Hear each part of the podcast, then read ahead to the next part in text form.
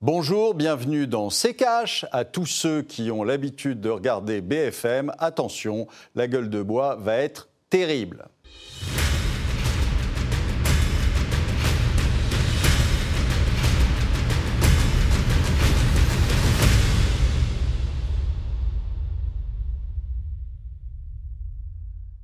Bonjour, aujourd'hui nous allons vous parler de la crise énergétique et des conséquences sur les peuples avec Philippe Murer qui est là pour euh, cette émission. Bonjour Philippe.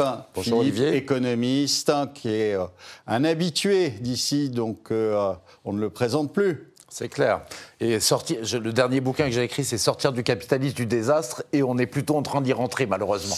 Oui, là, on est plutôt dans le désastre, on est euh, en plein dans le désastre parce que euh, vous, avez, euh, vous avez deux niveaux. Vous avez euh, les particuliers d'un côté, vous avez aussi les entreprises de l'autre. Alors, on sait que euh, Bruno Le Maire euh, nous explique par A plus B, lui qui ne sait pas très, très bien calculer, nous explique que les particuliers sont protégés parce que euh, l'État bloque les prix, etc. En oubliant évidemment de nous dire que au final, c'est nous qui allons payer l'addition. Euh, mais il y a aussi les entreprises et les entreprises qui euh, ont de plus en plus de mal. Là, il faut faire très attention parce que beaucoup sont en train de renégocier les prix de leurs contrats euh, avec des multiples qui sont euh, de 5, de 6, de 7, quelquefois jusqu'à 10. Euh, je discutais il n'y a pas très longtemps avec un chef d'entreprise qui me disait que sa note était passée de euh, 200 000 balles à peu près à un peu plus d'un million. Donc vous vous rendez bien compte que ça pèse beaucoup sur les marges, que beaucoup d'entreprises vont fermer. On a un graphique qui est sorti, qui a été sorti par la Banque de France il y a quelques jours, qui nous disait que euh, hum, les faillites d'entreprises avaient euh, euh, boosté. On a pris à peu près 1000, entre juillet et août, on a pris 1000 euh, entreprises de plus qui ont fermé. Mais c'est surtout qu'on a pris presque 4000 entreprises de plus qui ferment dans le mois d'août par rapport à euh, un mois de septembre-octobre 2021. Pourquoi? Bah, Tout simplement parce qu'on les empêchait de faire faillite. Alors maintenant que euh, les choses ne sont plus euh, autant gérées par l'État, les entreprises mettent la clé sous la porte. Qu'est-ce que ça va donner? Est-ce qu'on va avoir des révoltes? Est-ce qu'on va avoir des grèves qui vont se multiplier comme la grève qu'il y a eu il y a, quelques jours? Hein? Qu'est-ce que tu en penses, Philippe? C'est vrai que déjà, tu as raison de mettre le point. Bon, les, ménages ont eu une hausse des prix de l'électricité, du gaz, et puis ça a été capé.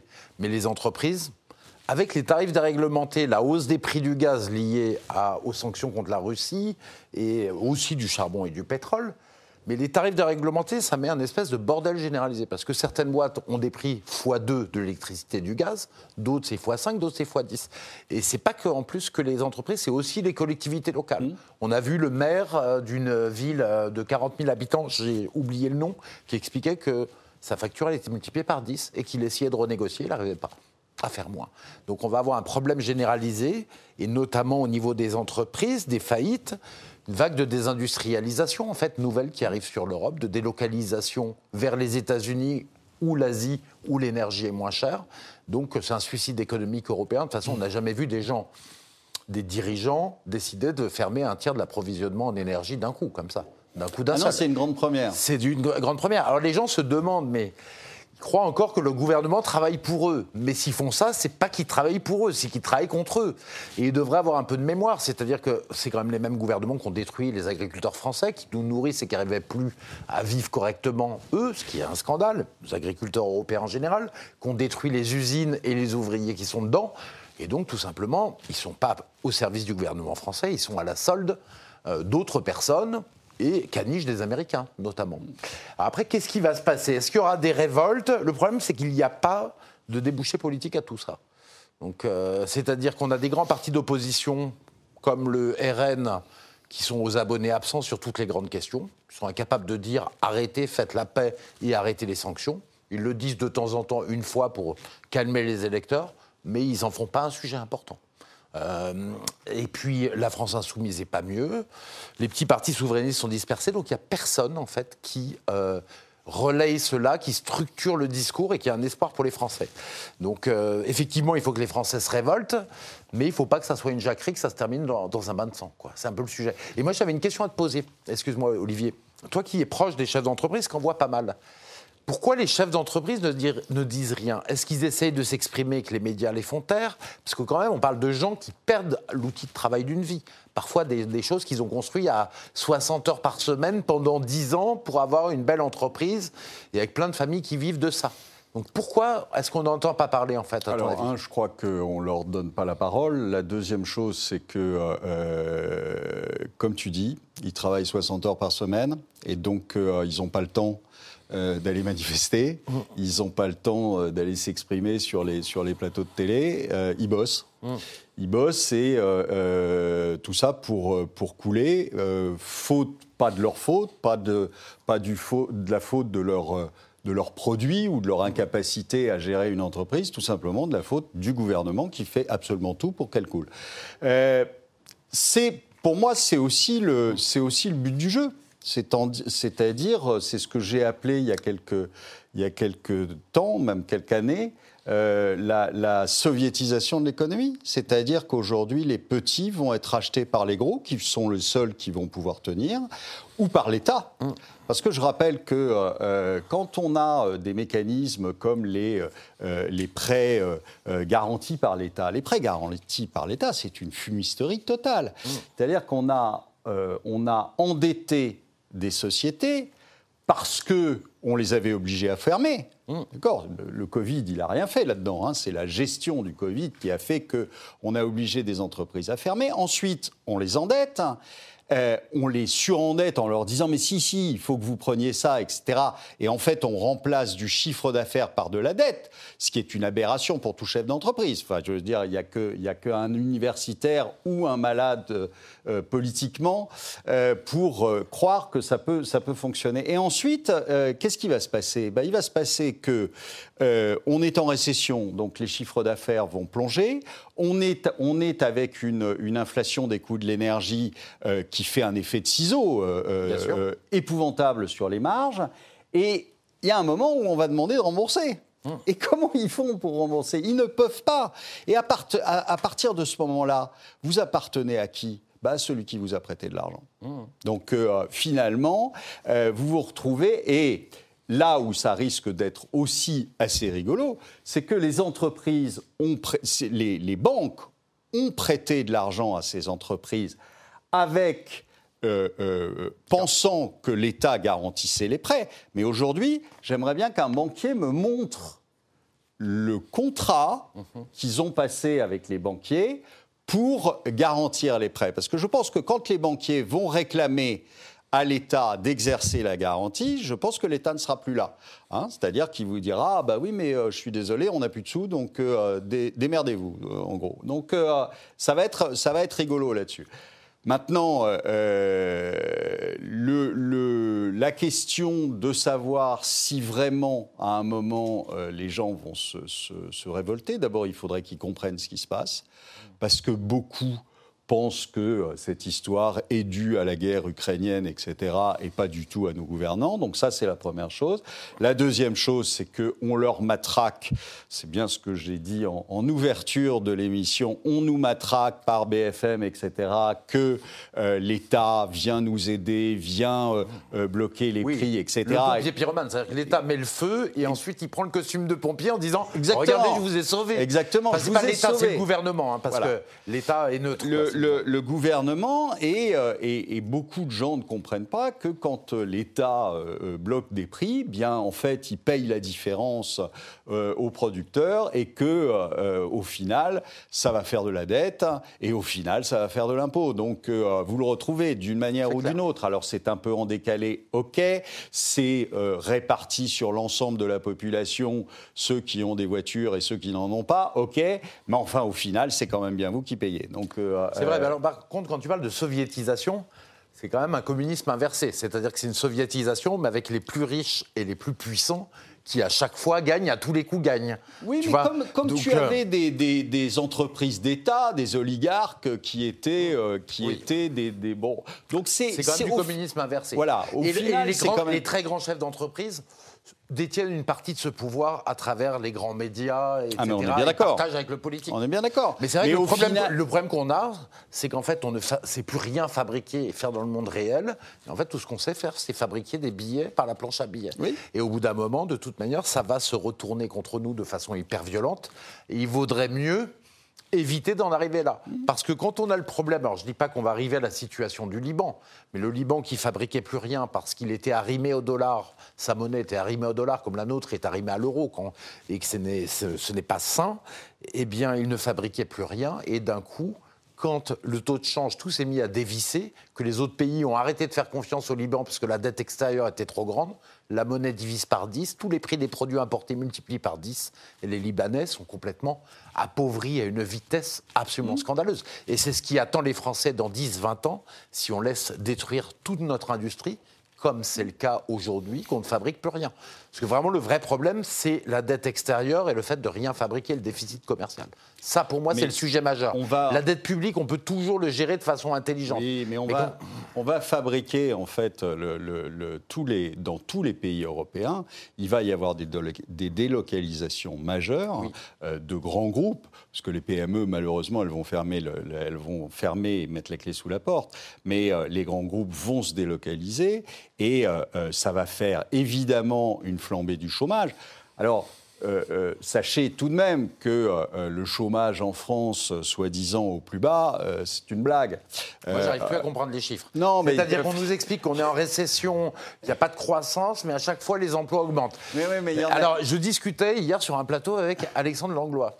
Ça nous donne peut-être des explications. Il nous dit en fait, dans la police, les statistiques sont totalement fabriquées. Et lui, c'est un policier de terrain, lanceur d'alerte. Il dit en fait, les gens sont payés pour fabriquer des statistiques, pour mettre de côté les vols, les cambriolages et se débrouiller que les chiffres sortent. Très joli pour le ministre de l'Intérieur. Évidemment. Et je pense qu'on est en train de faire un peu la même chose en France.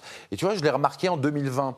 On a une baisse de 8% du PIB avec 6% de la production d'électricité. De baisse, c'est logique. Quand il y a la remontée de 6%, euh, de 7% de la croissance, bah là, l'électricité, la consommation d'électricité augmente que 2%.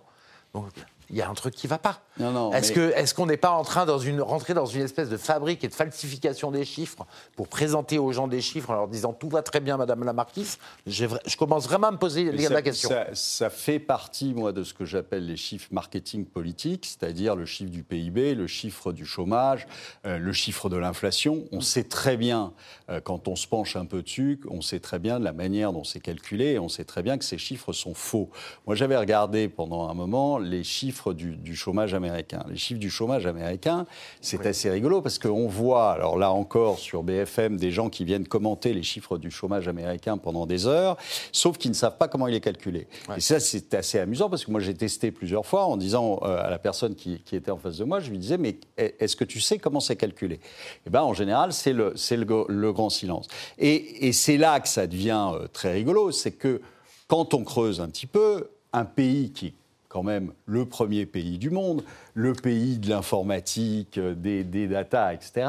Ces gens-là, quand euh, pour calculer les chiffres des emplois, etc., c'est par sondage. Hmm. Quand même rigolo. Comme en France. Hein. Alors, alors qu'il y a, y a quand même quelque chose qu'il faut savoir, c'est que vous avez euh, euh, vous, êtes prélevé à la source aux États-Unis. Donc il suffit d'appeler le fisc américain et le fisc américain va vous donner les vraies statistiques des gens qui viennent de rentrer dans un emploi et qui donc viennent d'être payés. Donc ça, c'est pas compliqué à faire. Eh ben non, on le fait pas parce qu'évidemment, ça serait plus difficile à falsifier.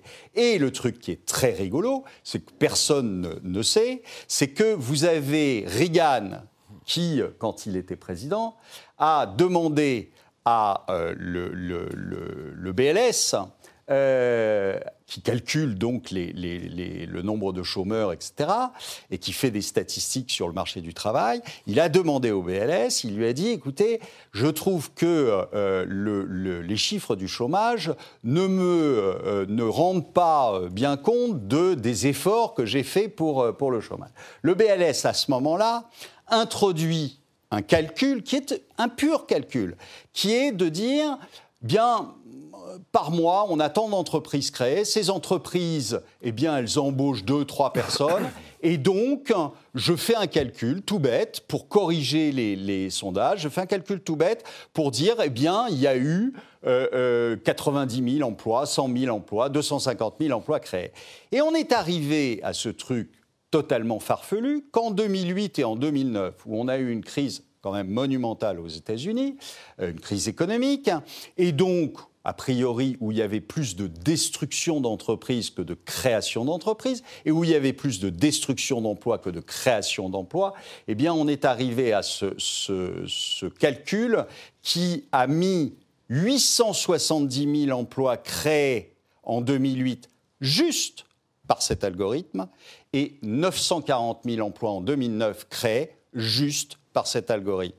Donc, voyez bien que c'est juste du vent, c'est quelque chose qui est fabriqué, fabriqué pour que les populations se, se là, tiennent tu as raison, c'est la soviétisation. Oui. En fait, clairement, c'est-à-dire qu'on fabrique des statistiques comme les, on sait que les soviétiques, à la fin, quand le système ne fonctionnait plus, fabriquaient des statistiques pour dire que tout allait bien. Alors on se fout de, la tête des, des, Chinois en disant leurs statistiques, c'est n'importe quoi avec ça. Oui, mais sauf que euh, les Américains, c'est pareil, les Européens, c'est pareil, et que donc, en fait, il n'y a pas un pays pour rattraper l'autre. Et en fait, on comprend très bien pourquoi. Pourquoi ben, C'est tout simplement pour éviter de se, prendre des pierres. Euh, euh, et, là, on voit quand même dans différents pays, on voit qu'il y a des gens qui réagissent. On a vu en Italie des, étudiants notamment refuser de payer leur, leur facture d'électricité parce qu'ils ne pouvaient pas.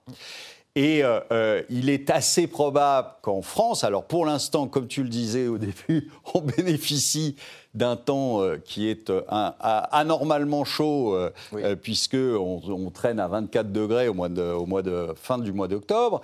Donc évidemment, les gens n'ont pas besoin de se chauffer qu'est-ce qui va se passer quand ils vont, quand ils vont avoir besoin de se chauffer? Donc, et c'est là que ça risque d'être un, un, tout petit peu plus taquin. Oui, je suis d'accord avec toi. Je suis d'accord avec toi. Après, le problème, c'est que la population est un peu abandonnée à elle-même. Il n'y a pas grand monde qui les représente, effectivement, à part quelques petits partis souverainistes isolés qui se battent séparément. Et donc, euh, c'est compliqué pour la population de, s'y retrouver. Mais en tout cas, si elle ne bouge pas, il ne se passera rien. Il y a qu'elle qui peut faire bouger les choses, très clairement. Alors, il y a probablement, je vais donner quand même une petite lueur d'espoir, euh, euh, c'est les mi-termes américains. Mi-terme américain, si, euh, si on a, euh, donc c'est dans, dans deux semaines à peine, euh, si on a à, ce moment-là un changement de, de, majorité, si les républicains repassent, donc vous savez que c'est les élections des deux chambres, alors si une chambre passe aux républicains, ce qui est assez probable et même sûr, ça bloquera euh, l'équipe de M. Biden. Je ne parle pas de M. Biden puisque lui, il est cuit et recuit, mais euh, l'équipe de M. Biden, ça les bloquera. Mais pas tant que ça, il aura quand même des, quelques latitudes. Si en revanche les deux chambres passent aux républicains, alors là, ça va devenir très compliqué pour, pour Biden et son équipe et d'autant plus que les républicains ont déjà annoncé qu'ils euh, euh, arrêteraient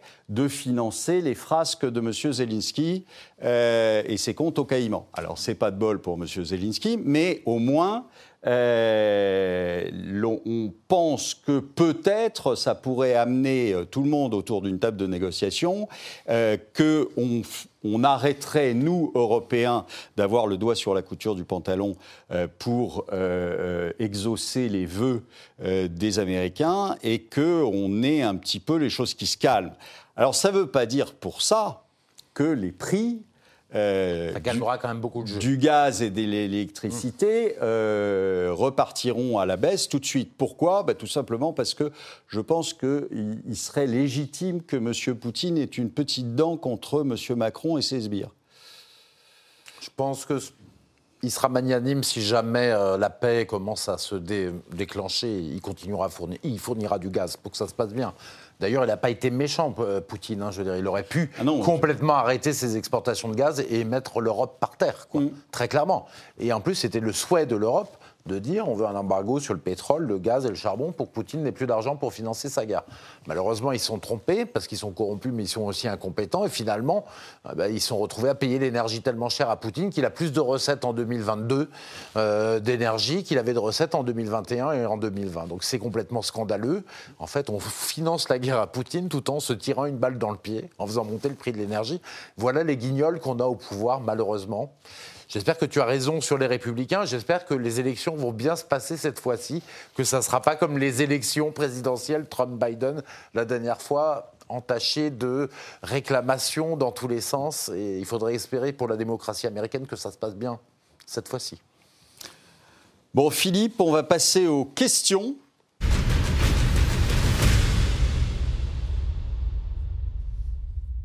Alors, première question. Partout en Europe, des manifestations contre l'augmentation hallucinante des prix de l'énergie. Nos démocraties peuvent-elles tenir? Alors moi je vais répondre et puis après je te, laisserai répondre Philippe. Euh, d'abord il faudrait qu'on soit en démocratie. On ne l'est plus. Et on ne l'est plus depuis un moment.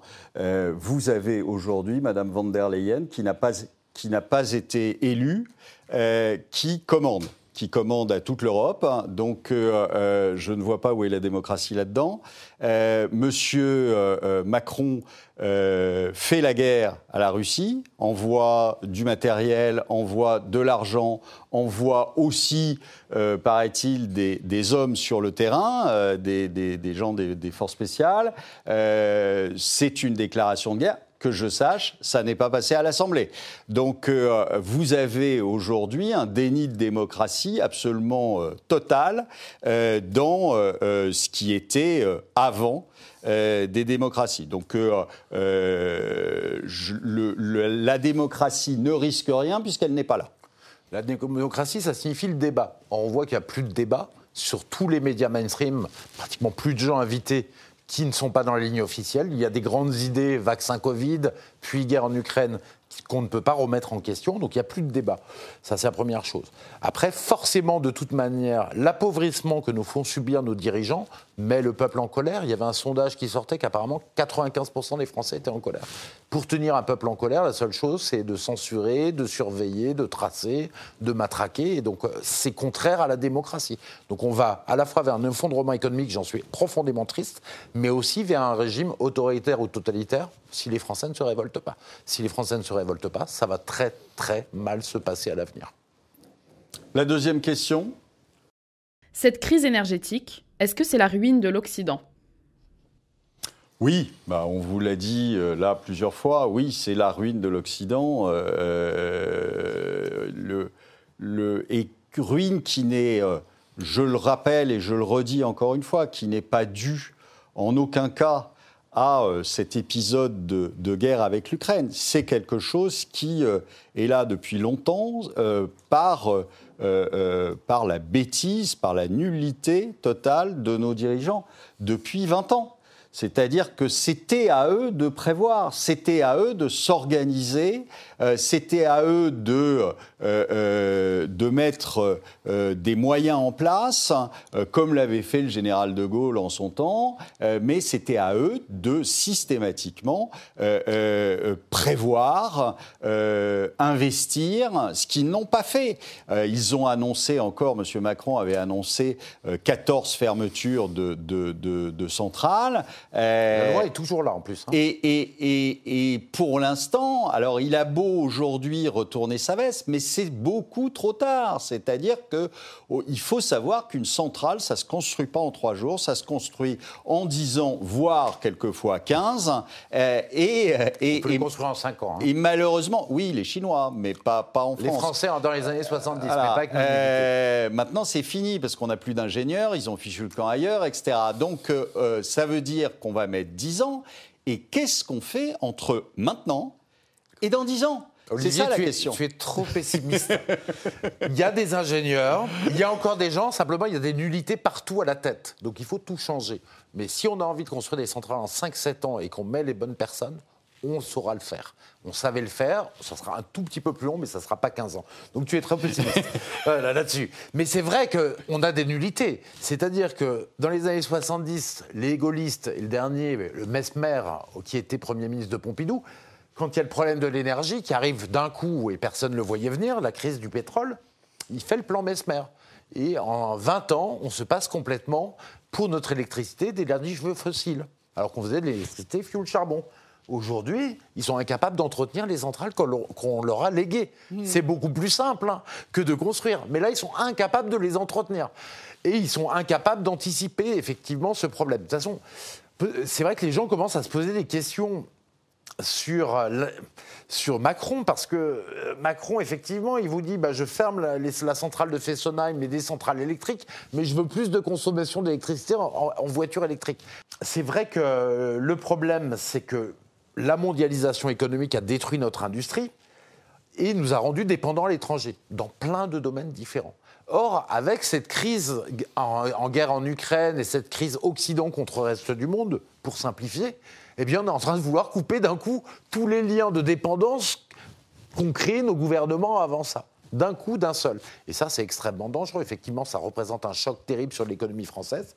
Et c'est totalement contre nos intérêts. Oui, puis c'est une en fait, euh, tu, euh, tu, sors d'une dépendance pour te jeter dans une autre dépendance. C'est-à-dire qu'aujourd'hui, le tout, le tout électrique, c'est quoi? C'est la dépendance à la Chine. C'est dépendance aux terres rares, dépendance aux, minerais rares aussi, euh, cobalt, etc. Tout ça, c'est la Chine qui les fournit. Donc en fait, vous avez changé de maître. Euh, euh, c'était, ça n'est plus l'OPEP, c'est la Chine. Donc, mais finalement, tu es toujours aussi pessimiste. Finalement, vous êtes toujours dépendant. Tu es toujours aussi pessimiste parce que tu peux très bien passer au tout. Alors, le nucléaire en France, on je veux on a une indépendance. On a 10 ans, par exemple, d'uranium stocké pour faire tourner nos centrales nucléaires. On a tout le temps de se retourner. Et en plus, dans nos entrepôts, on a de quoi faire 1500 ans d'énergie pour la France, euh, d'énergie globale. Hein avec l'uranium appauvri qu'on a si on les met dans des centrales de quatrième génération. Donc on a tout pour le faire, ce plan-là.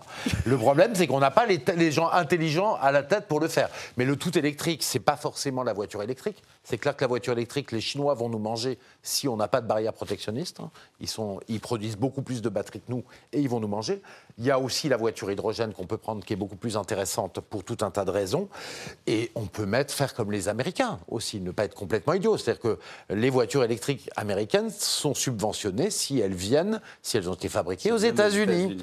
et en Europe, on est les couillons de l'affaire parce qu'on est dirigé par des gens idéologues de l'Union européenne, effectivement, et on n'a rien le droit de protéger. Mais c'est vrai que si on continue comme ça, on va dans le mur. Mais j'ai envie de dire, il y a des solutions quand même, euh, et on n'est pas forcé de se faire plumer.